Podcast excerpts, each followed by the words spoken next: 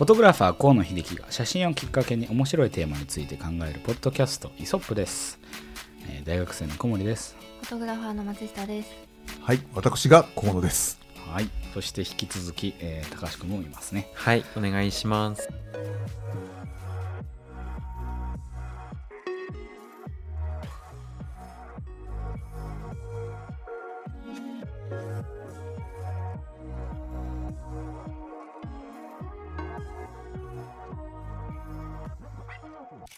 はい、えー今日は第39回7月2日ですねはい、えっとよろしくお願いしますお願いします。7月になっちゃいましたねね、7月夏も。今年も半分もう今年も半分はとっくに過ぎて半るんですよ分得意すぎてもうね。2021って感覚どうです？そもそもいや、なんか。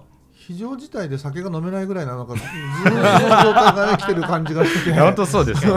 あんまりまあいいことないなみたいな、ね。事実上解解除は多分されたとは思うんですけど解除で、えっと、今マンボウマンボウだよね。の方になったけどね。まあしばらくは続くんじゃないでしょうかね。ねちなみに、オリンピックとかっていう時うん、そうだよね。あと数日ですね、まあ、どうなるかわかんないですけど、いろいろ紆余曲折ですよね。ね。どうですか？個人的にはあくまで個人の意見として、まあ、あの、ご覧の通りですよ。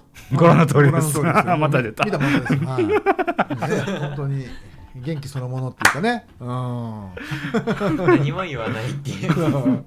いやう見て察してくれと。み見てさしてくれいやまあそうですね あのそういう状況でございますけど、うん僕は、えっと、うんワクチン1回目を打てて学校が提供してくれたので、ああ、さすがだね。はいねちょっと慶応パワー感じましたね、うん。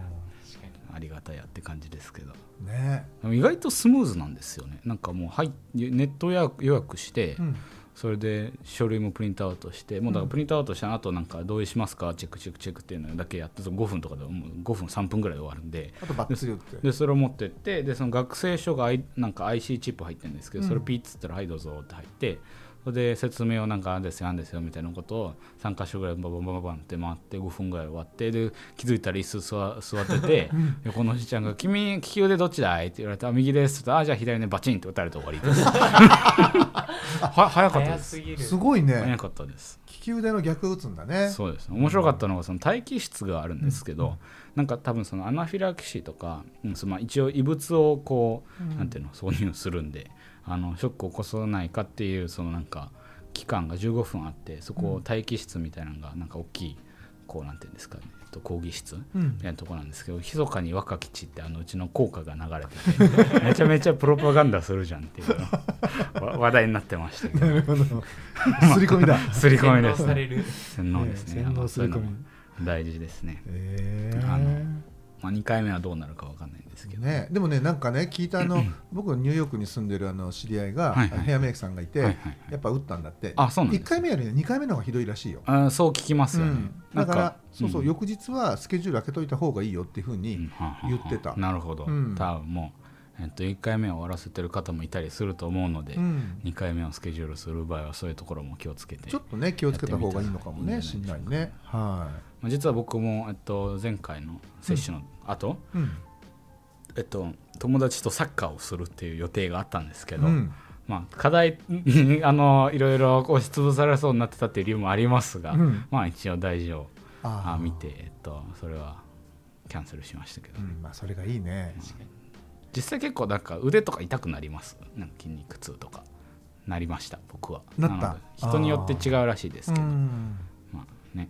まあでもこれで少しこの騒ぎがまあいろいろそうだイン,、よねあインド株ってまあ言っちゃいけないんだ。デルタだ。デルタ株うん。とかがあの海外では猛威を振れ始めて勘弁してくれよと思ってるんですけど。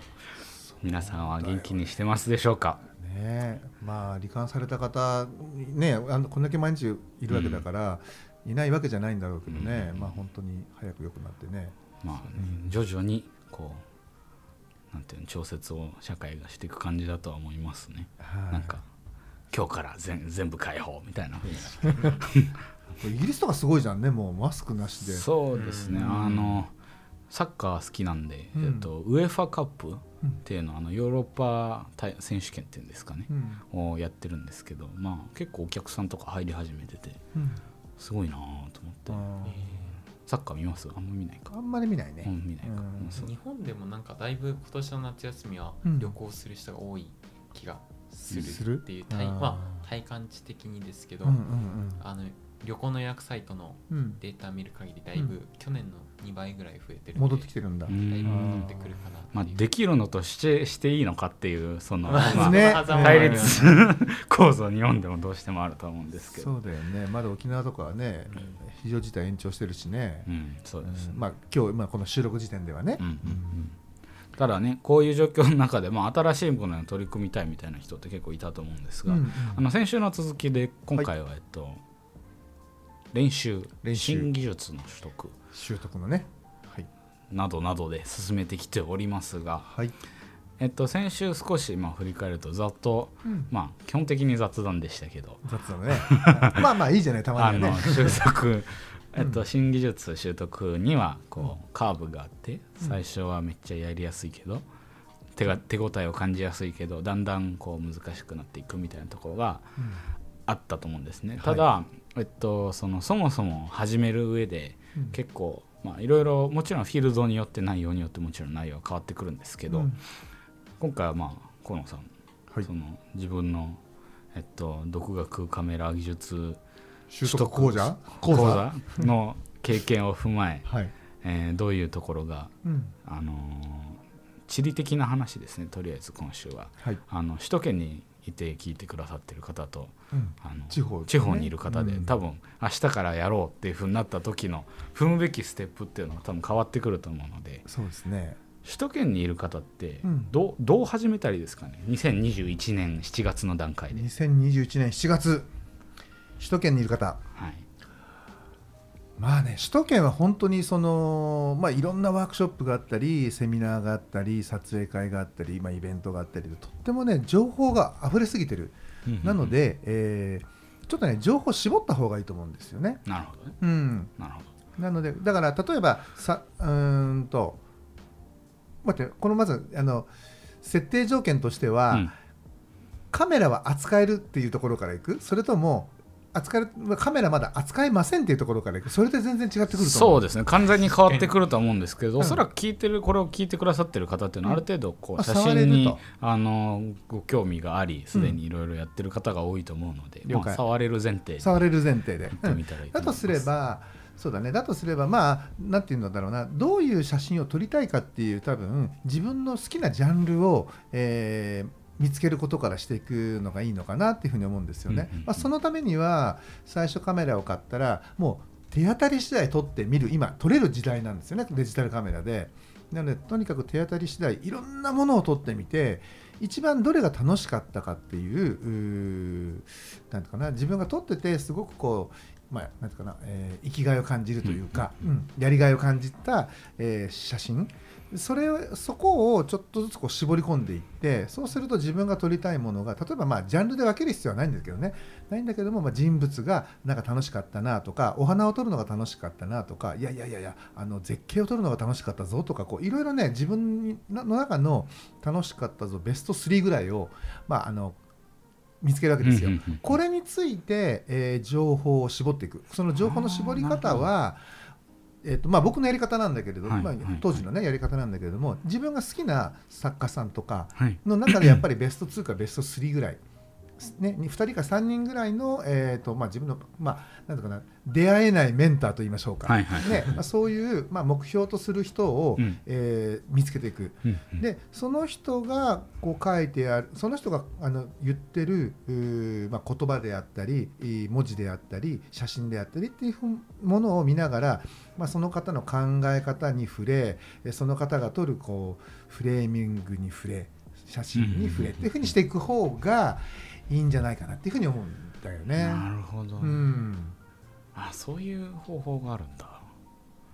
そのうんフレーミングに触れるとかって、うん。こうまあもうすでにあのこれ聞かれてる方かなりうん。もう勉強されてらっしゃるからこうここをどうしたらいいとかって分かるのかなとも思うんですけど、うん。こう個人僕個人的にははいはい。パッと見て、あいいなって思うけど、うん。何がいいか分かんないみたいなそう。それでいいの。な何がいいかわからない。そこその何がいいかっていうのは理屈の部分だからもう全然違くてもうまず自分の目で見た時にあいいなって思えたものをとにかく覚えておくってことが大事なんですよ。うん、そそれ例えば明るさなのか色なのか何かこうねあの高さ例えばアングルあのカメラを撮る位置なのかいろんなね要素があの組み合わさっているんだけどそれは後から習得すればいいわけでその何何か言葉にできないあいいなっていうそれを大事にする。でそのいいなが多かった人が多分自分にとって好きな作家さんになるわけですよ。あうなるほどね。うん。なんかちょっと関連してるかわかんないんですけど、はい。あの自分クリストファー・ノーランがあの監督ですね、うん。えっとインセプションとかインターステラーとか作った人ですけど大好きで。うんまあ多分何回か話してると思うんですけど。で去年出た彼の「テネット」っていう映画が、えっと、ネットフリックスで公開になったんです。ねはい。でそれをもう携帯にダウンロードして 電車乗ってる時毎回見てます。ずっと。同じの毎回見るでしょおん同じの。多分もう今34週目ぐらい入ってると思うんですけど。なんかまあああいう作品だからかわかんないんですけど、うん。そういう時もなんかそのなんとなく好きうんっていうのがだんだんこうレイヤーがこう深くなっていっていろいろ分かってくることがまあいろいろあったりして面白いですよね。そういうなんていうのかなこう娯楽うんの見方みたいなのも少し変わってくるかもしれないですね、うん。そういう。だからきっと全体像から全体像がおぼろげながらにいいなっていうふうに思えてそのだんだんねあのフォーカスがねすごくピシッとこう決まって合ってくるんですよ。そうすると次にそれをさらに細かく見ていくのどこまで入れてるのかなとかどの時間帯使ってるんだろうとかうん。どのコントラストを選んでるんだろうかとかね、うん、あとは色はどうなのとかあの柔らかさはとかであの、まあ、人の配置構図感とかっていうふうにしてだんだんこうね細分化していくのよ、うん。ううん。ん、だからまずスタートはやっぱりねさっき高橋君も言ったみたくあの全体的にわけが分かんないけどなんかいいんですよね。なんか好きなんですよねっていうこれを見つけられることはねすごく幸せなことだと思う。なるほどね、うん。それを見つけること自体がまた新しい趣味になりそうですしねなるほどっていうふうに僕は思うんですよね。本当だからね首都圏の人はだからそういう意味で言うと見つけやすい環境にあると思うの。なぜならば、えーそういう、ね、さ多くの作家さんが、えーまあななんかそうだな毎年毎年、ね、毎回毎回毎月毎月いろんなところでこう展示会要はギャラリーでねあの写真展を展示をやってたりとか、えー発表する場をねいっぱいもあの設けてるしそういう場がいっぱいあるからだからやっぱね首都圏の人はそういう部分で言うとあの直に触れることができてあのうまくすればその方とお話をすることもできたりとかして人柄に触れることもできるし写真を見ることもできるしっていう意味で言うとすごくこうね、うんあのなんていうかな、えーダイレクトに、うん、あの感じる機会を得やすい。うんで地方にいる人はねどうしてもやはりそこの部分が一番欠けちゃうんでだからこそなんかこう僕は雑誌であったりだとかそのまあ書籍まあそうね雑誌もそうだし、まあ、書籍ですよね、まあ、そういったものをあのたくさん活用して、まあ、写真展の中でどうやってこの写真の並びはねこうストーリーだったストーリーだってこう構成されてるんだろうとかね、あとはこのフレームの中でこの人はえ何を考えたのかとかっていうその写真と対話をしていくっていう風なやり方、うん、今度それを確認するあのできるきっかけがあれば例えば地方でねそういう写真展がこう持ち回りである時なんかはそこに出かけていけばいいしそうじゃなかったらまあね、年に1回もしくは3年に一度でもいいのかいいからその自分が好きな作家さんのね展示写実際のオリジナルプリントを展示される機会が分かればそこにやっぱ出向いていって、あのーまずはやっぱね本物の写真ににを見るということですよね。うん。まあ、これに勝るものはないもん。そうですよね、なんかあのー僕も写真を撮ろうと思った時に、うんまあ自分はネット世代なのでインターネットで写真の勉学び方みたいなの調べたんですけど、最初やっぱりこうそれこそまあニューヨークの方だったり世界中で活躍されてる、えっと写真家のまあ、インスタグラムのアカウントをフォローするとかいうことが上がってたのでやってみたんですね。でまあいろいろ見てたんですけど、まあ、なんとなくは分かるんですけどその後、あの展示会に行ったんですよ夏、はい。はい。あ全然違うなと思って。やっぱ目の前にその、実際のサイズの写真をすなんか目にするのとあとそのスマホ上だとやっぱりあの何？えっとい 1080×1920 だっけ、うん。のこうピクセル数にこう閉じこもってるわけじゃないですか、うん。なので、まあ、そうできる機械を使って本物のその作者側がえっとなんていうのここ作る上で心がけたメディウムを使ってみるっていうのは大事でしょうね。そうだね。うん。だからそうやってその人によりこう深くはまっていきその人に近づきたいっていうその思いがあの上達のなんていうかなこう活力になるというか、うん、力になるんじゃないかなというふうには思うけどね。うんうんうん。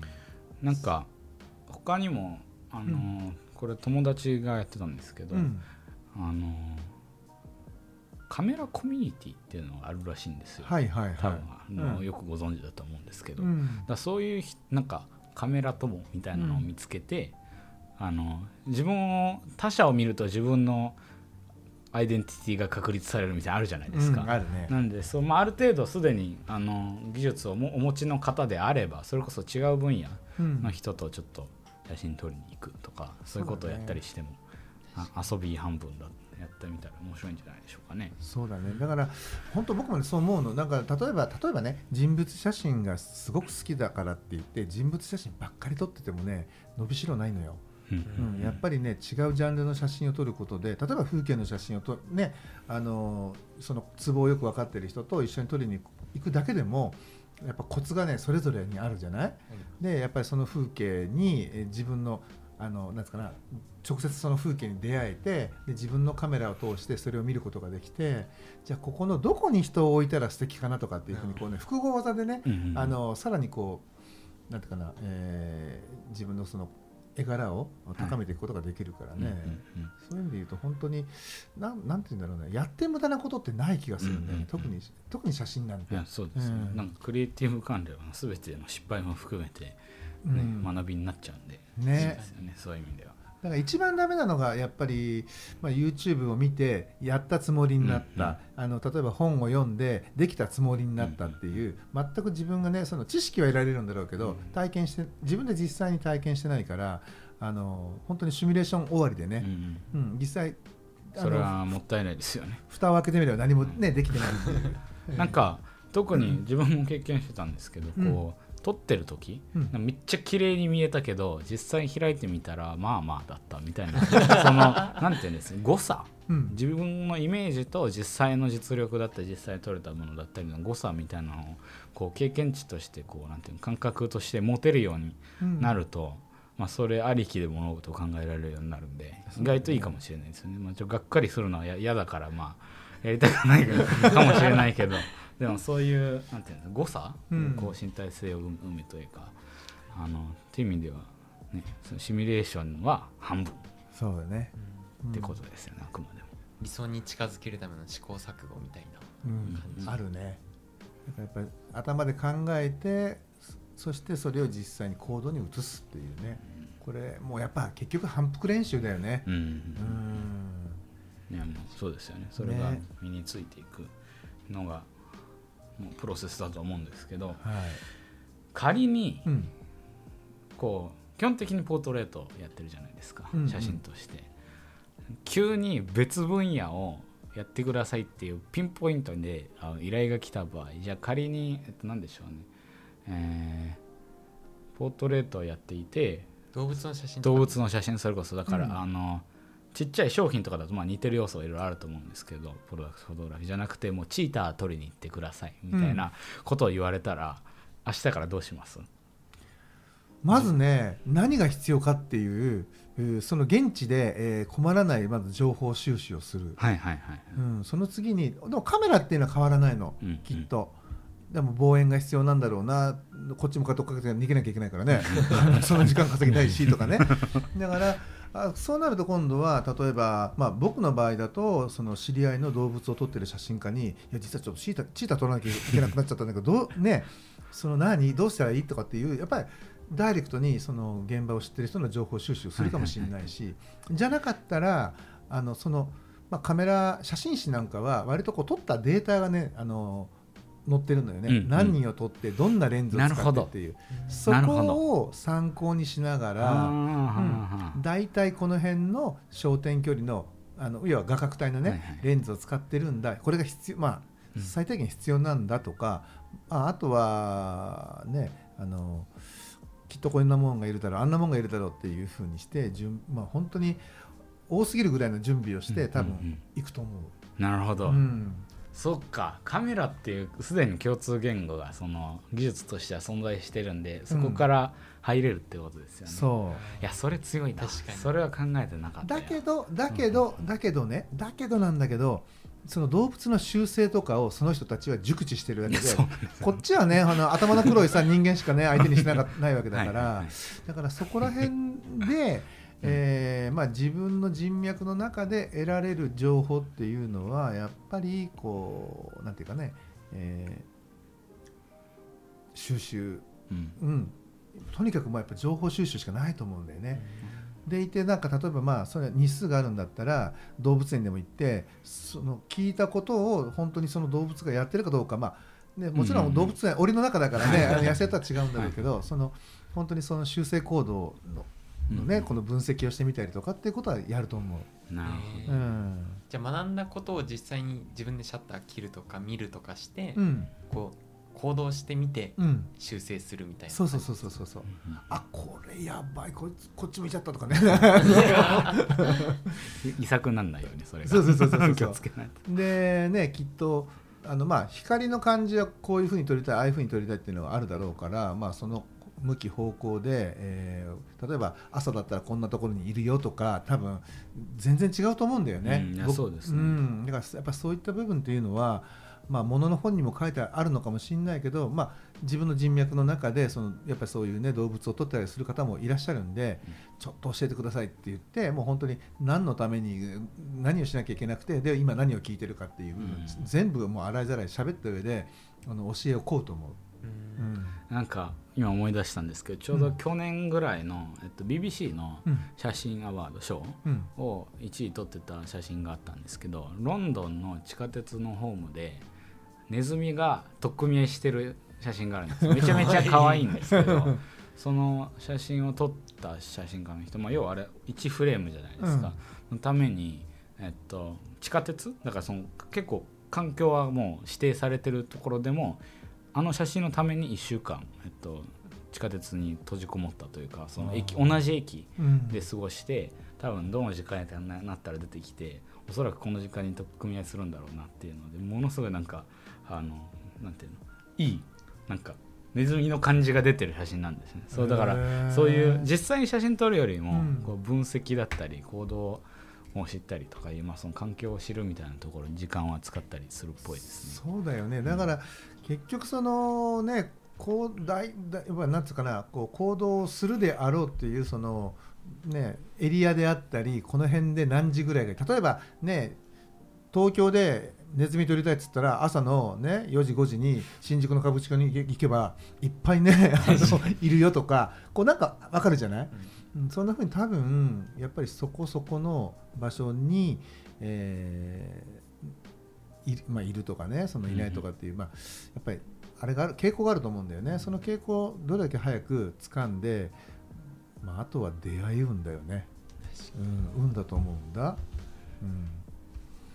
ちょうど手元に写真があるんですけど。うん、うわーかわいいね。可愛いですよね。なんかなんかこんな戦い方するのちょうどいい瞬間を捉えたらしくて。もうロンドンの地下鉄感がめっちゃありますけど。すげえ。なんか地下鉄のホームがだだっ広くあってその真ん中に本当にこうミニチュアサイズのネズミ2人が相撲してるみたい人な。人間みたいな取っ組み合い方してますよね。ねなあそれが多分もともとアーバンフォトグラフィー系のだからその街を撮る系の人だったんで、しうんうん。事前知識があったとは思うんですけど。確かにね。うん。でもこういうこういうねあの取っ組み合いというか、戦い方をするっていうのを知ってたんだろうね、おそらく見てたんでしょうね、うん。そううんその日々の生活の中中でね。意外とだからこう写真っていうこうくくりをつけなくてもいろんなところにうんヒントは転がってるっていうことですよね。あったのかもしれないね、そうそう。まあフォトグラファーとなるとねやっぱ朝がね早い朝早い移動があったりとかしてはいはい。でロン、まあ、この方が例えばこううんね、地区に住んでたらあそこあれ見てみようネズミをなんか相撲取ってるみたいなね。あのそういう感じになっちゃったんじゃないかな。いつか写真撮ってやりたいなみたいな ネズミそうですね。僕もいるとこよく住んでましたけどガチで取っ組みやってんでよく。本当？うるさいですよ。見たことある？じいじいうるさいですじゃあ今度撮ってきてよ。いや今はいないです。今今うちに出たらあの大騒ぎ。大騒ぎ。です大騒ぎマンションで。分かった。じゃあ今度みんなで歌舞伎町に行こうか。歌舞伎町はネズミ取りに来る。朝3時集合でみたいな。3時集合で。多分僕寝てますでもそれでもなんかちょっと話戻るんですけど、うんうんさっき河野さんがうん。動物の写真撮るって言った時にこうはい何するかってところで、あの直接は触れなかったですけど、うん。こう意外とこうメンターみたいな人を見つけるって大切なのかなと思って。そうだね。そのジャンルそのジャンルでやっぱりね活躍されてる方とかねなんかいろんなこう書籍、えーまあ、作品発表してる人がいるんでなんか、うん、例えば動物って言われたらじゃああの人の写真をこうちょっと紐解いて見てみよう。あの人の写真、ね、こう特徴考えてみよう。あこういうアングルで撮ってるんだとかね。例えば猫で言うと岩合さんとかね。あの有名じゃない、はいはい。そしたらやっぱ岩合さんってこう猫懐かせてすごい近くまで寄っていって超広角ですっげえアップで撮る人なんだとかね、なんかやっぱりやりかやり方とか手法があるじゃない、はい。その写真をすごくすが好きだったらやっぱりねその方のそういう作品を真似ぶというか、まあ、真似るというかなんかそういうこともねやっぱ大事なんじゃない、まあ、そういった意味で言うと確かにこう合う合わない会える会えないは別として、まあ、メンターを一人ね定めるっていうのもいいのかもしれない。ねまあ、それができる環境の人はもちろんそういうことを活用するでしょうし、まあ、そうですよね。いない環境でもこうさ先ほど上がってたみたいに山ほど、うん。あのやり方はあると思うのでぜひ挑戦してみてほしいですね。はい。はいちなみになんですけどはい。こう写真とは関係なくうん、なんか習得してみたいなみたいなものって最近あったりしますか？今習得してみたいもの、はいはいはい。今習得したいものってなんだろうなんか僕はあの格闘技面白そうだなと思ってあなんかバランス感覚バランススポーツみたいなうん。蹴りとかで言われるじゃないですか。全然そういうところからかけ離れたスポーツだったんで 今までやってたのは。なんか個人的にはそういうの面白そうかなと思ってますけど。全俺然はねなんかやっぱほら運動不足っていうのがやっぱあるから、はいはいはい。